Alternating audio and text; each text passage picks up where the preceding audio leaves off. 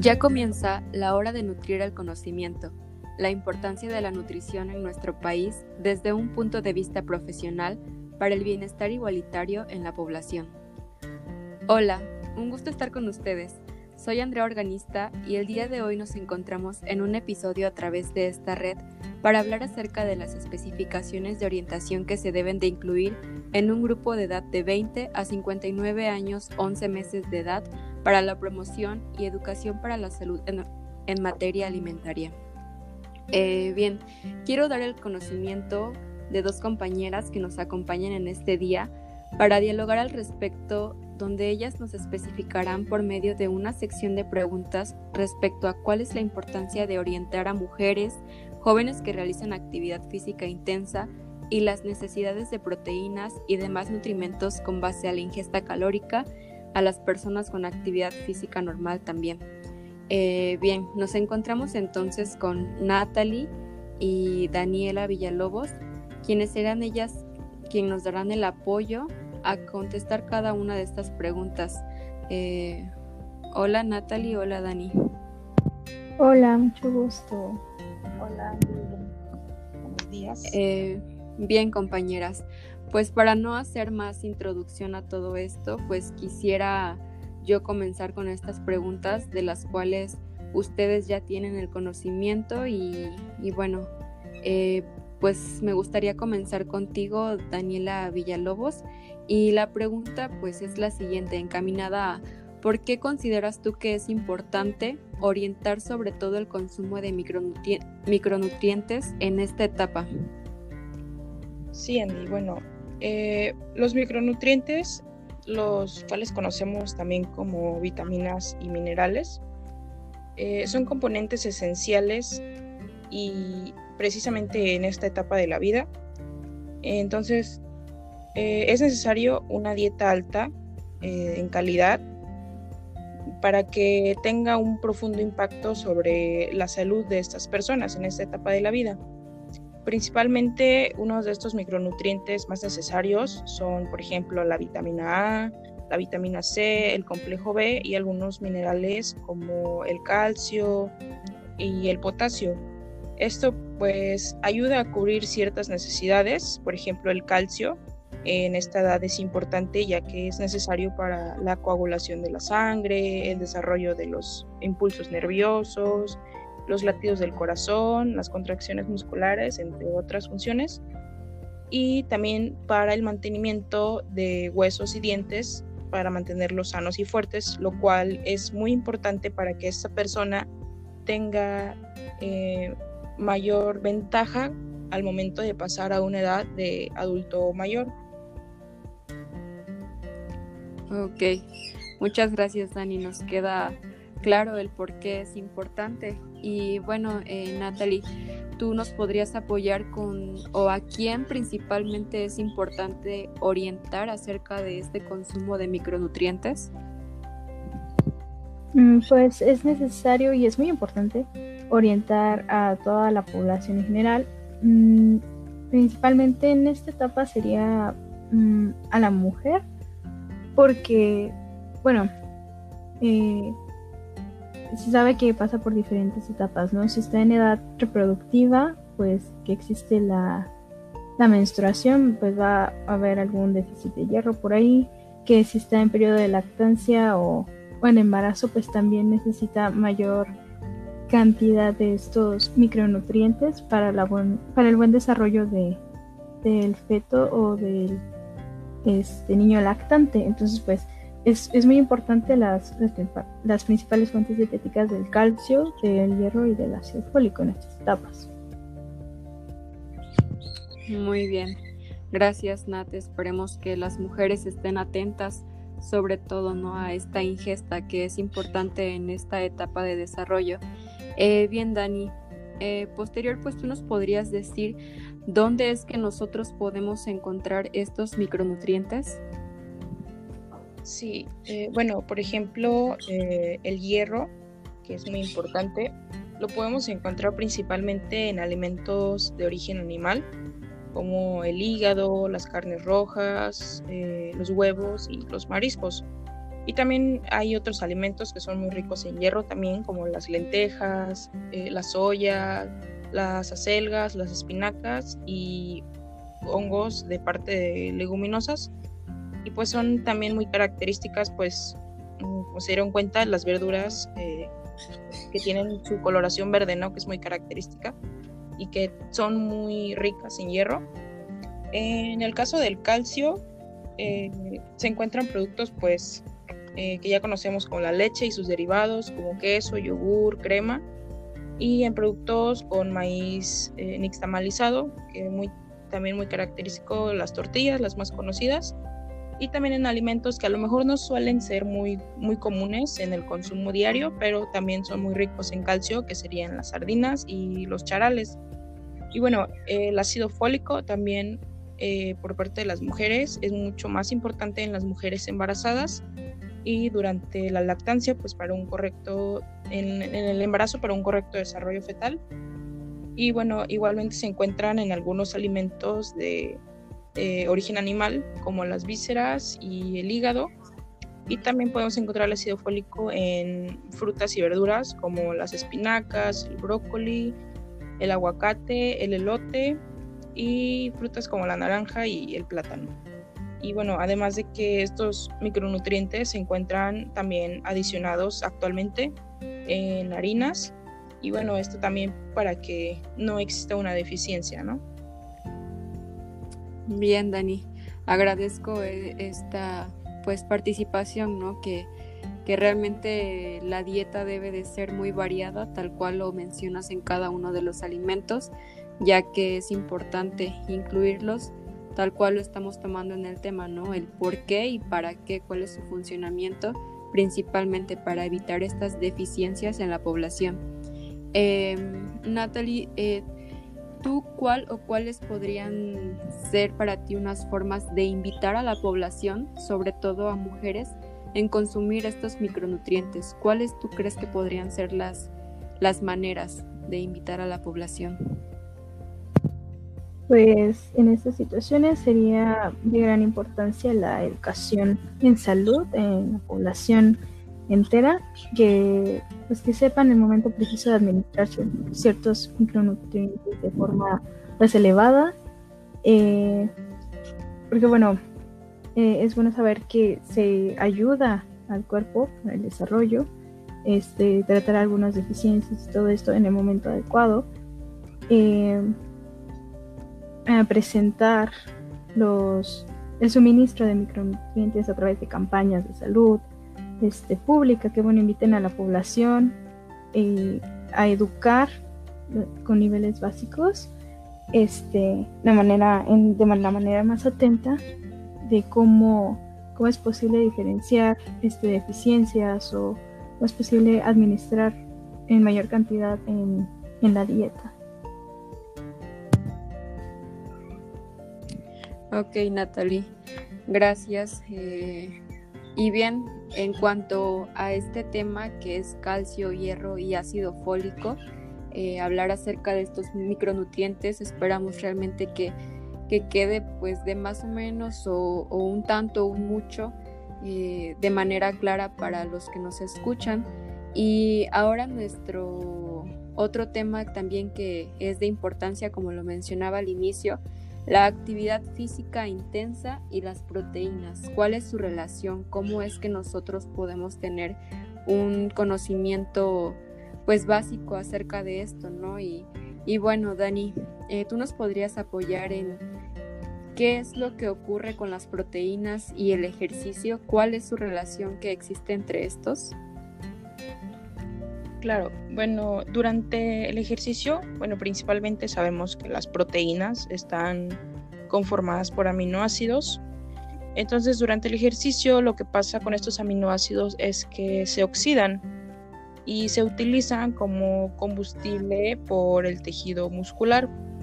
Entonces, eh, eh, para generar masa muscular eh, y para mantener esa masa muscular, eh, se necesita un balance proteico positivo y pues un aporte diario de proteínas, ¿no?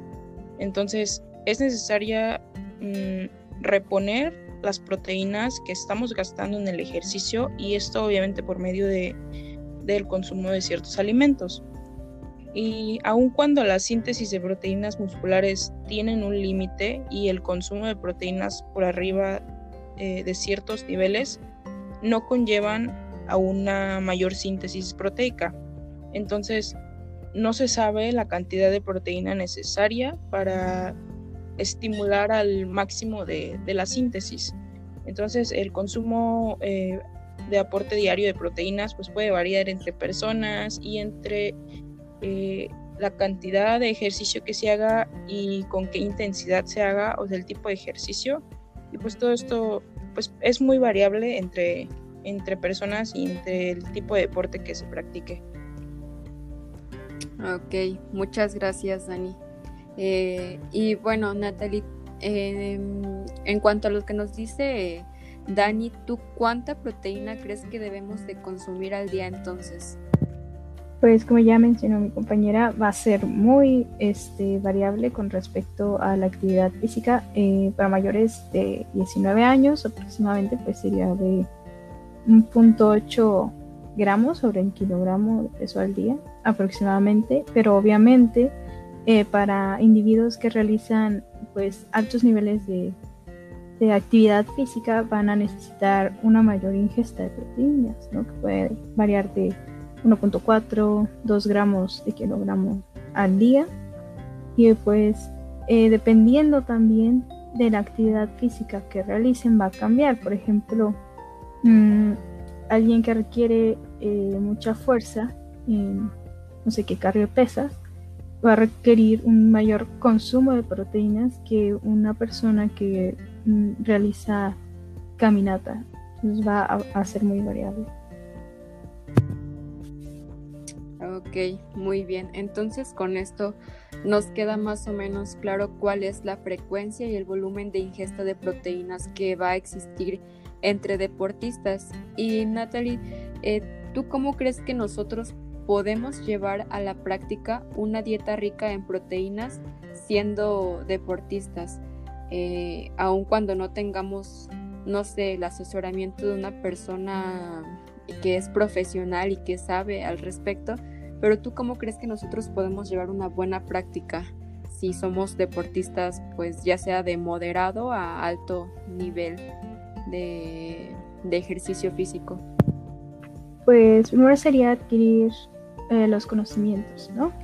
Eh, es necesario saber qué, actividad física estoy realizando para saber qué tanta proteína puedo consumir, que mm, uno no, no, me imposibilite hacer mi actividad y que, se cumpla ¿no? mi, requerimiento. Eh, esto es lo principal. Ya después de esto ya es menos complicado este, ingerirlos, ¿no? Y bueno, cada persona debe, debe individualizar su propia alimentación. Entonces esto es bueno acudir a profesionales de la nutrición que bueno nos orienten, este, que, tengan en cuenta nuestras, nuestras preferencias, que nos preste atención a las cosas que nos gustan, en cómo nos estamos sintiendo, ajustar horarios, ajustar las actividades con los horarios, porque pues también necesita este, este balance, ajustar también los niveles de energía y ver el rendimiento que se tiene para obtener una buena salud. Muy bien. Agradezco, chicas, eh, pues esta aportación con respecto al tema de proteínas y actividad física intensa, que es de gran importancia tener este balance en ambos, ¿no? Para no tener también, al igual como se hablaba de micronutrientes hace rato, una deficiencia, pues también aquí no podamos, eh, o digo, podamos evitar este tipo de deficiencias. Y bueno, chicas, ya por último, hablando acerca de actividad física y agua. Em, también dentro de esto los electrolitos, electrolitos, claro.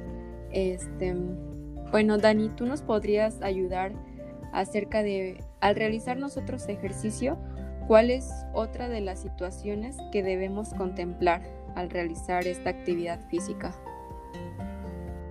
Bueno, sabemos que al realizar actividad física nuestro cuerpo eh, está constantemente produciendo calor, entonces, uno de los procesos naturales más comunes y más naturales es la sudoración, eh, que nos ayuda pues al enfriamiento del organismo, ¿no? del cuerpo.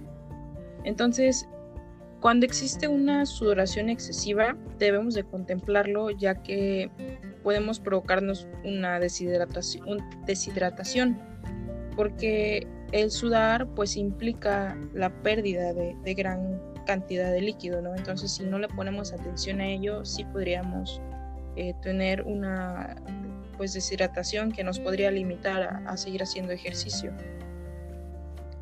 Ok. Y Nat, ¿tú nos podrías orientar en cuál es la cantidad de agua recomendable a beber, ya sea tanto en persona que realiza actividad física a una persona pues que no casi no se mueve, pero pero tiene pues cierto movimiento, ¿no? O sea, muy mínimo.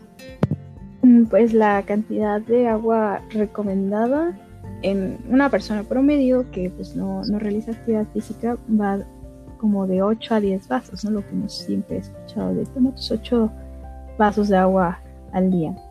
Pero bueno, ante mayor actividad física va a haber este, mayor necesidad de la cantidad de agua, pues para evitar la deshidratación, así como eh, la reposición de electrolitos, es, decir, o sea, beber algún tipo de bebidas deportivas para mantenernos hidratados. Entonces va a aumentar nuestra, nuestra cantidad de agua si estamos realizando algún otro ejercicio. Muy bien, gracias Nat. Y bueno, ya estamos casi finalizando, entonces eh, Dani, ¿tú nos podrías ayudar a qué es lo que se evita con una buena hidratación y nos podrías dar algún dato extra acerca de la hidratación, por favor. Claro, en cuestiones del el deporte, mantener una buena hidratación es súper importante ya que nos evita pues lo que mencionaba anteriormente, que es el agotamiento por el calor que produce el cuerpo también son muy comunes los calambres en los deportistas, entonces una hidratación eh, correcta nos puede evitar este tipo de problemas. Y bueno, también los golpes de calor también es, son muy recurrentes también. Además de que pues mantenernos hidratados correctamente puede evitarnos muchos otros problemas sin necesidad de ser deportistas, ya que esto es una protección para los riñones, eh, previene el estreñimiento, conserva eh, la piel joven ayudar pues al rendimiento intelectual, también tanto físico como intelectual. Y bueno, entre, entre muchísimas otras funciones, eh, muchas este, otras ventajas, ¿no? Y bueno, algún dato extra sobre la hidratación es que una de las cosas más importantes a evitar durante la deshidratación es beber bebidas gaseosas y bebidas excesivamente dulces o con cafeína ya que esto eh, nos podría empeorar la deshidratación, ¿no? Hay muchas personas que tienen sed y se toman, no sé, este, una soda, ¿no? Y pues esto no, no mejora en nada eh, el estado de deshidratación. Entonces sí, es, es, creo que es un buen dato extra el evitar este tipo de bebidas, eh, tanto dulces como con cafeína y como con gas, pues para no empeorar ¿no? esta situación. Ok. Muy bien, gracias Dani. Este, y bueno, ya por último, Nat, para que tú nos ayudes a finalizar esta serie de preguntas, eh, la última sería, entonces, si yo mantengo una actividad física normal, la cantidad de nutrimentos va a variar igual que con las proteínas, eh, pues ya generalizando, ¿no? En todos los aspectos. Pues bueno, la necesidad de tanto de proteínas como de, nutrimentos y la cantidad de agua y todas las calorías que se van a consumir van a ser proporcionales conforme al estilo de vida, conforme a, la actividad física que se esté realizando. Entonces es muy importante consultar con un experto en el área de dietética o de nutrición para orientarnos en las necesidades de consumo que tiene nuestro cuerpo. Eso es, lo principal para mantenernos bien. Muy bien. Gracias, este, agradezco Natalie y Daniela por el apoyo que ustedes nos han brindado el día de hoy con respecto a cada una de estas preguntas que realmente resaltan en su importancia y claro, eh, yo creo que lo más importante aquí es el consultar ¿no? al experto en el área para que nosotros podamos tener una manera clara y específica eh, en relación a la necesidad que nosotros encontremos. Y, y, bueno, es de esta manera como finalizamos la serie de preguntas. Nuevamente, gracias y, y bueno, esperamos que realmente esto haya quedado claro a, a los que nos escuchan.